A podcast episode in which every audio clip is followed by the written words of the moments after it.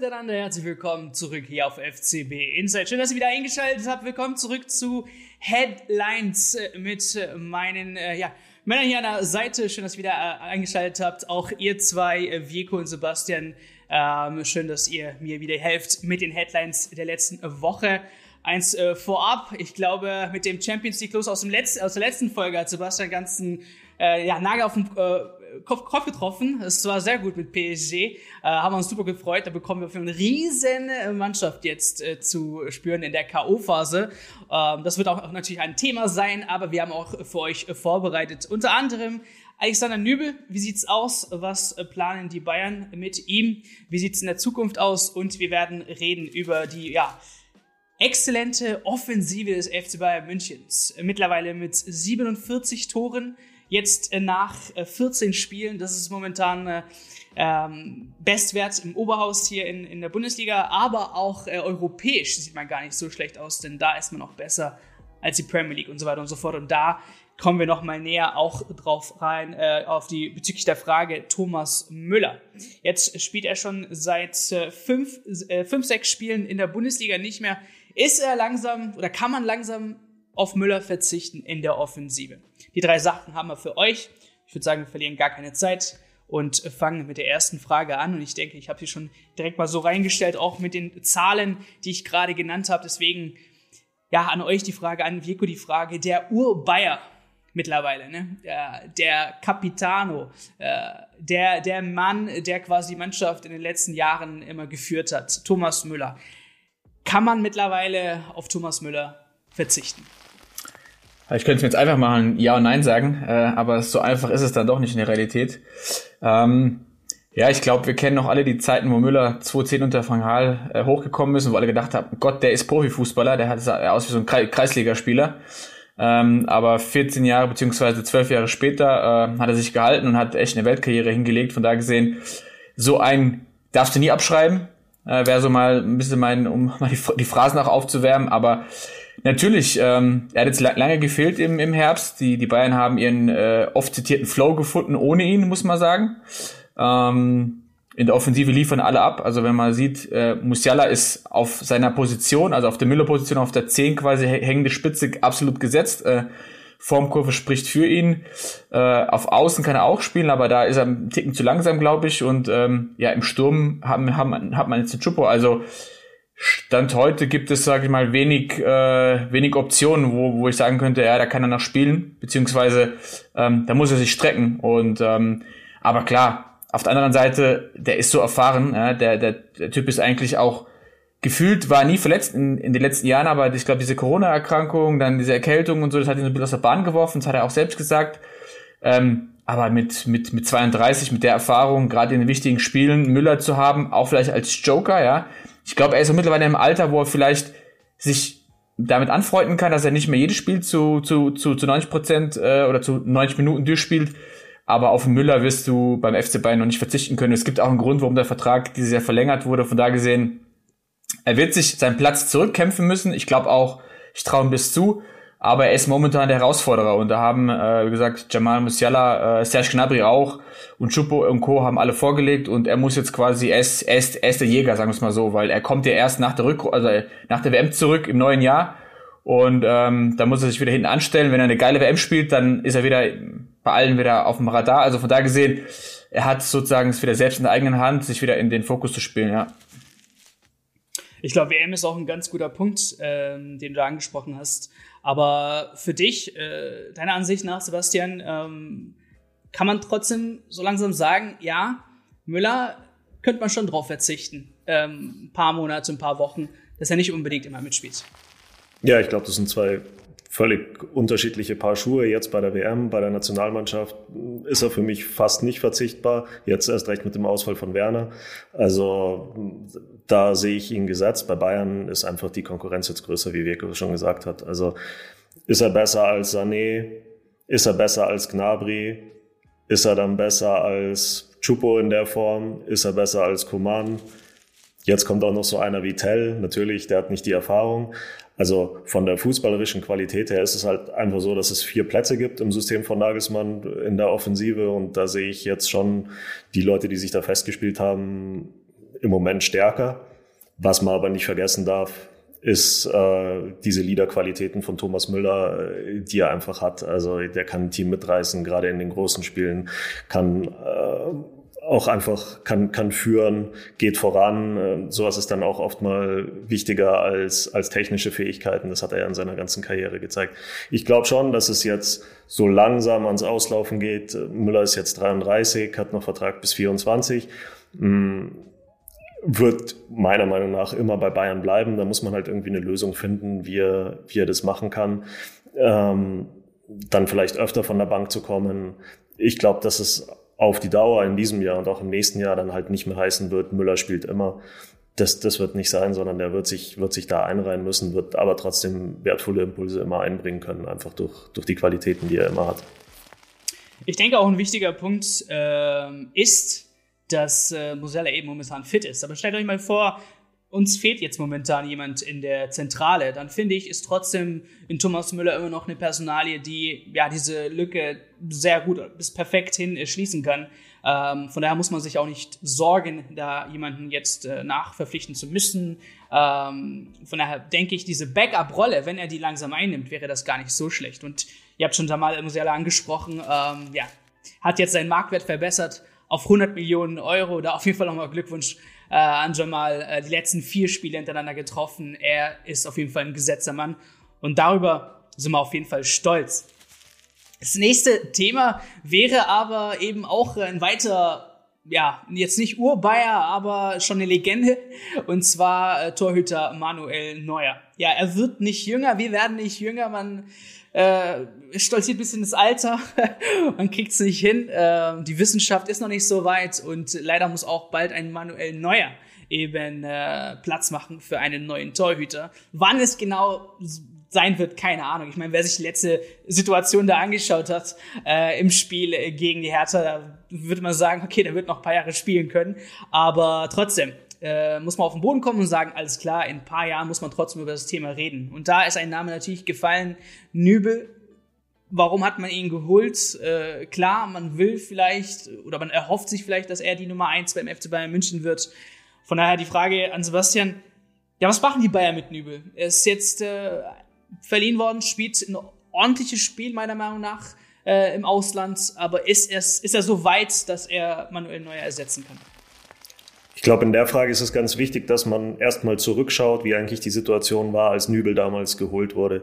Ähm, Neuer hatte zwei Mittelfußbrüche, hat er in dem gleichen Fuß vorher nochmal einen Haarriss und hm, ich weiß, dass man bei Bayern sich Sorgen gemacht hat, dass wenn er, also die medizinische Diagnose war alleine schon, wenn er sich nochmal den Mittelfuß bricht, dann wird er nicht mehr Profifußball spielen können. Das heißt, es war eine, eine große Sorge, dass Neuer vielleicht äh, Sportinvalide werden könnte und dann hat man geschaut, was könnte man denn für einen Torwart holen, der nicht nur eine reine Nummer zwei ist, sondern der vielleicht die Perspektive hat, schnell dann eine Nummer eins zu werden. Und der beste Torwart in dieser Saison war dann einfach Nübel, ähm, hatte das Alter, hat in der U21 äh, damals starke Leistungen gebracht. Ähm, und dann hat man den geholt. Äh, damals gab es ja dann auch noch diese ähm, Vertragsklauseln, wo ihm offenbar Spiele zugesagt wurden. Also es wurde von Vertragsklauseln ähm, berichtet.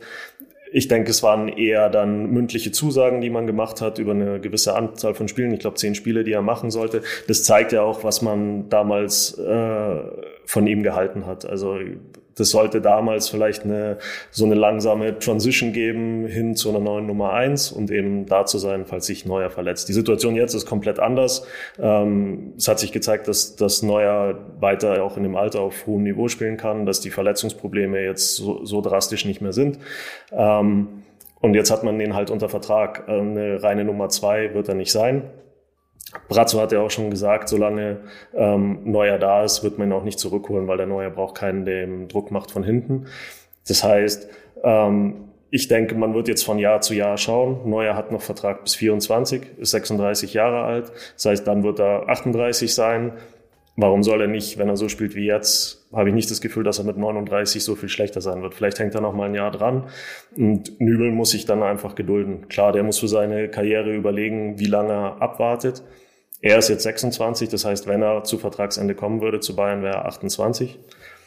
bestes Alter eigentlich, um Bayern-Torwart zu werden. Ich weiß halt nicht, ob es reicht, die Spiele, die er jetzt hinlegt bei Monaco. Klar, der bringt solide Leistungen, aber ich denke, es würde schwer zu verkaufen sein, wenn er nur jetzt Stammkraft bei einem Club wie Monaco ist, Fünfter in der Liga A.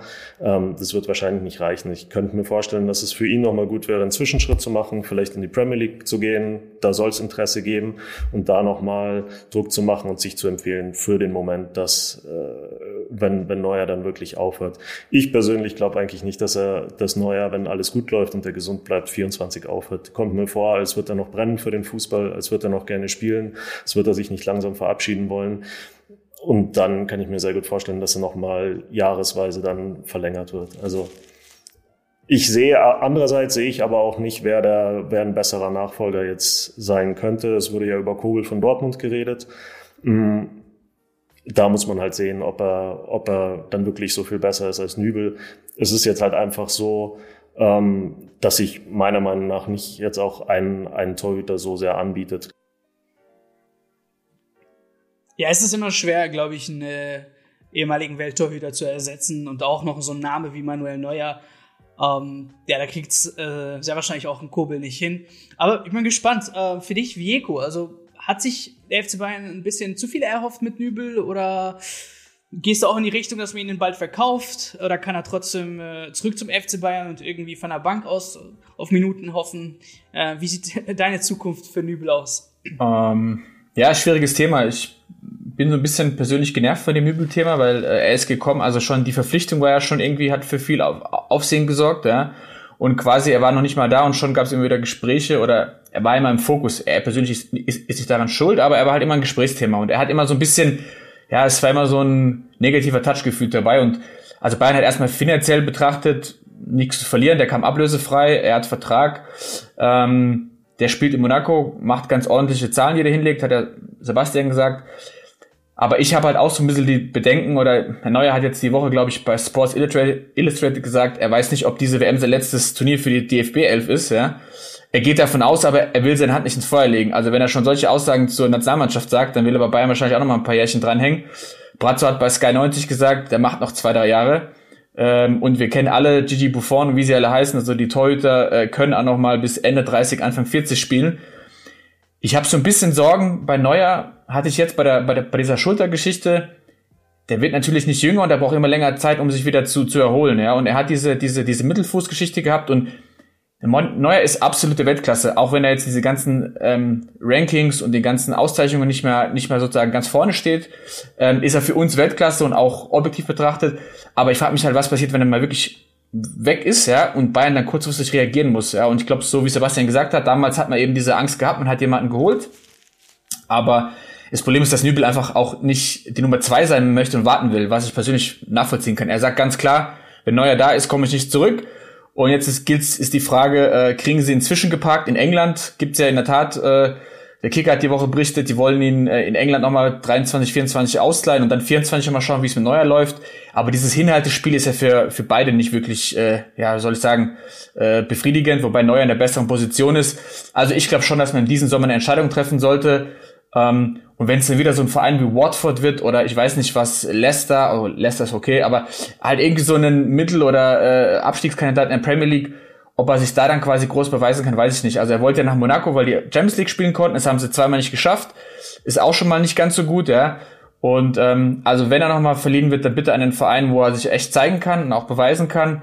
Und ansonsten tendiere ich eher, bin ich der, der, Pro, der Pro, die Pro, das Pro-Neuer-Team äh, so lange halten, wie es geht und eventuell, wenn es mit Nübel nicht klappt, die, die Augen offen halten für andere äh, Goalies. Also ich glaube, in Deutschland, in der Bundesliga, äh, ist die Tor Torhüter-Schmiede Nummer eins auf der Welt. Also da kommen ja gefühlt jedes Jahr äh, zwei, drei äh, geile Typen raus, egal ob Schweizer mit Jan Sommer und Kobel, wie sie alle heißen, oder deutsche Torhüter. Also ich glaube, da gibt so einen hohen äh, ja, Nachwuchs beziehungsweise so hohe Dichte, da wird sich Bayern auch in zwei Jahren noch jemanden zukaufen können. Also bin ich, bin ich überzeugt. Und von da gesehen, ich glaube auch nicht, dass Nübel seine Zukunft beim FC Bayern hat. Leider, weil er hat nie eine echte Chance bekommen.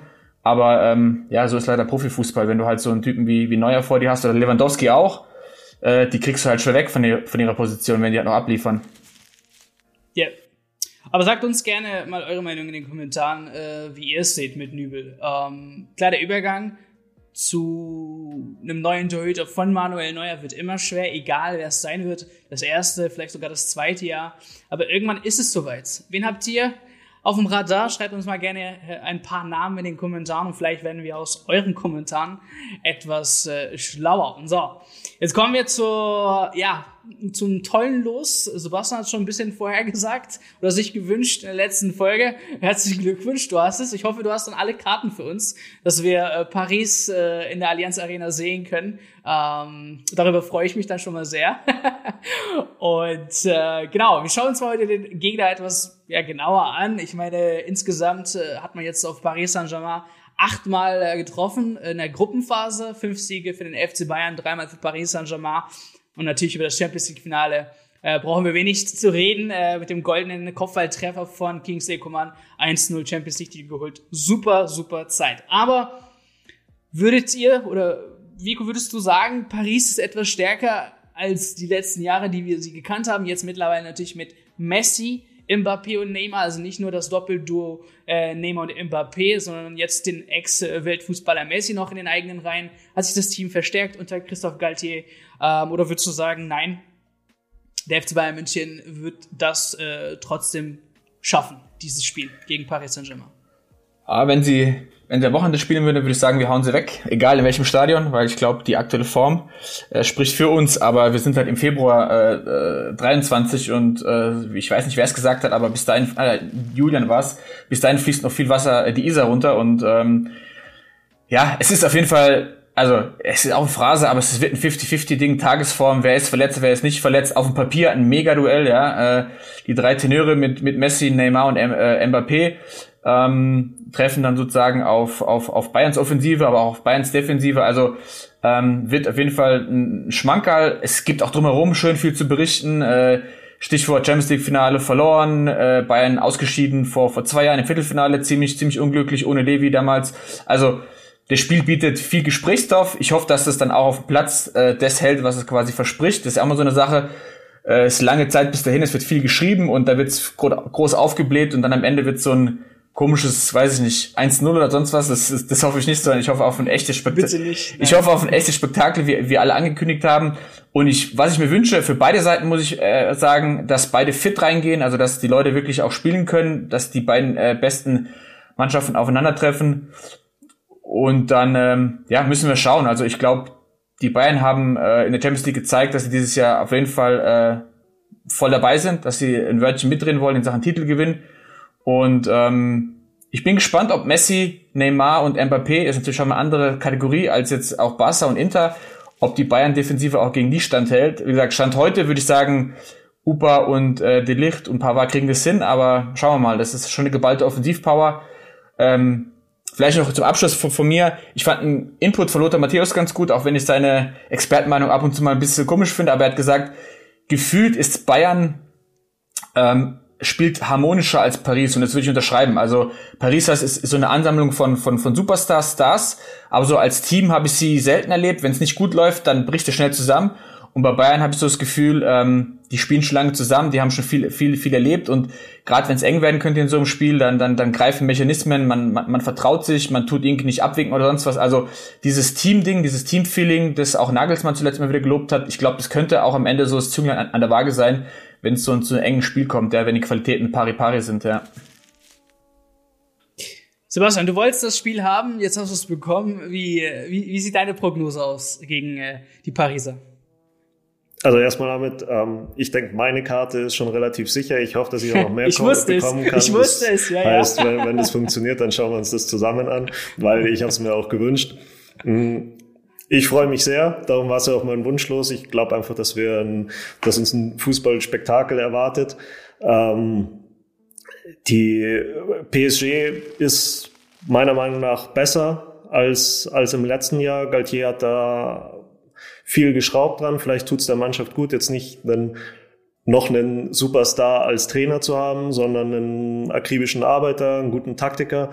Ähm, der hat schon noch mal ein bisschen geschraubt äh, an der, an der taktischen Ausrichtung. Ich glaube, das wird, das wird super interessant. Also das Problem bei PSG war ja eigentlich immer, dass die drei Tenöre, wie du gesagt hast, vorne halt sich oft zu schade waren für Defensivarbeit. Messi, Mbappé, Neymar.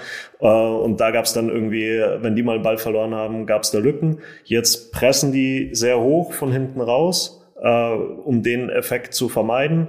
Ähm, das ist bis jetzt sehr erfolgreich. Man muss aber auch sagen, sie hatten ja jetzt noch nicht die großen Gegner. Also in Frankreich funktioniert das natürlich gut. Ähm, gegen Bayern wird es nochmal eine ganz andere Nummer. Ich glaube nicht, dass es diesmal so ein 1-0, 1-1-Ding gibt, sondern ich kann mir vorstellen, dass es ein richtiges Spektakel wird, weil was PSG ja jetzt immer versucht, ist, dass die, dass dieses Spiel sehr breit machen, das Feld sehr groß machen, äh, auf die Seiten und nach vorne, einfach um, um ihren drei Superstars da den nötigen Platz zum Zaubern zu geben. Und ich glaube, das kann Bayern, äh, wenn es gut läuft, richtig in die Karten spielen, weil wenn Paris Räume schafft, dann haben auch die Bayern in der Gegenbewegung die Räume und dann wissen wir ja, wie, wie gefährlich Gnabry, Sané, Musiala alle mit ihrer Schnelligkeit sind und das könnte für mich viele Tore geben. Es kann natürlich sein, so als taktischen Kniff, ob sich einer von beiden Trainern anpasst. Ob jetzt Nagelsmann sagt, okay, ich versuche hinten dicht zu machen, äh, eher das, das Feld klein zu machen, ähm, oder ob, ob halt Galtier genau das Gleiche macht und sagt, okay, wir spielen nicht so wie sonst, wir machen es eng. Und das wäre dann so ein Spiel, wie wir es zum Beispiel im Champions League Finale gesehen haben, wo es dann wirklich so eine, so eine Schlacht ist, auch in der Defensive. Ich könnte mir vorstellen, dass aber beide nicht aus ihrer Haut raus können und dass wir dann echt, dass wir dann echt Tore sehen. Und ich glaube aber, dass Paris noch nicht so eine Mannschaft wie Bayern gewohnt ist, gerade in der Allianz Arena, die dann auch ihre Chancen nutzen, wenn man sie ihnen gibt und, und die Räume gibt. Also ich glaube, wir, wir werden auf jeden Fall ein tolles Fußballspiel sehen und ich freue mich immer noch über meinen Wunschlos. Ja. äh, Nochmal eine Frage, vielleicht direkt jetzt wieder an dich. Ähm, Benfica hat die dich vielleicht überrascht, was die gegen Paris Saint-Germain ähm, erreicht haben mit ihrer Taktik ähm, und jetzt quasi nicht den ersten Platz nochmal in der Gruppe äh, ergattern konnten und so eben das Spiel zustande kam jetzt gegen die Bayern. Kann man sich da was abgucken? Ich glaube schon, ja. Andererseits ist es immer noch der FC Bayern. Also ich bin immer nicht so ein Freund davon, sich gerade in diesen großen Spielen so dem Gegner anzupassen. Ich glaube, da gab es Oft ist man da ein bisschen auf, auf die Schnauze geflogen. Ähm, das war ja auch ein Vorwurf oft an Guardiola, dass er dann in den großen Spielen äh, von der von der grundsätzlichen Ausrichtung abgewichen ist, dann irgendwas geändert hat und dann hat es nicht funktioniert. Ich würde eher sagen, dass vielleicht die Bayern aus dieser Position der Stärke raus spielen sollten und schauen sollten, dass, äh, dass Paris sich anpasst oder dass sie halt den offenen Schlagabtausch suchen. Und dann, glaube ich, müssen sie sich auch nicht verstecken. Klar, wenn man zu viele Räume zulässt, für gerade für einen wie Mbappé, dann läuft er auch mal schnell alleine auf Neue zu. Das ist gefährlich. Aber ich glaube, dass dieses Spiel, wenn es so läuft, wie ich es mir taktisch vorstelle, wird halt vor allem auch über die Außenspieler entschieden werden. Da hat Masraui schon gezeigt, dass er, dass er gegen solche Mannschaften super wertvoll ist. Davis sowieso. Und ich glaube, dass, dass die Bayern da nicht unbedingt sich jetzt woanders was abschauen müssen, sondern auch da versuchen sollten, dominant reinzugehen. Ne? Ja, aber im nächsten Jahr sind wir schlauer und äh, darauf blicken wir auf jeden Fall. Jetzt aber erstmal die WM und hoffentlich kommen alle wieder fit zurück. Wie es Vico gesagt hat, einfach geil, wenn alle fit sind und dann wir ja ein Top-Spiel sehen gegen Paris Saint-Germain. Und ihr könnt mal gerne eure Meinung auch in den Kommentaren einlassen bezüglich des Spiels äh, gegen Paris Saint-Germain. Und noch eine Sache, denn wir sind ganz bisschen äh, etwas schlecht in Werbung machen. Ihr könnt auch das Ganze als Podcast anhören. Das haben wir die letzten zwei äh, Male vergessen zu erwähnen. Und zwar üblich auf unseren FCB Insight äh, Kanal, den, wir, den ihr auf äh, den Podcast-Plattformen findet, findet ihr jetzt auch Headlines und könnt gerne diese Folge auch als Podcast-Folge anhören. Sebastian ist ganz, ganz großer Fan davon. Ähm, und an der Stelle sage ich auf jeden Fall vielen Dank nochmal an Vico, vielen Dank an Sebastian und vielen Dank an euch. Wir sehen uns in den Kommentaren. Bis zum nächsten Mal. Ciao, ciao.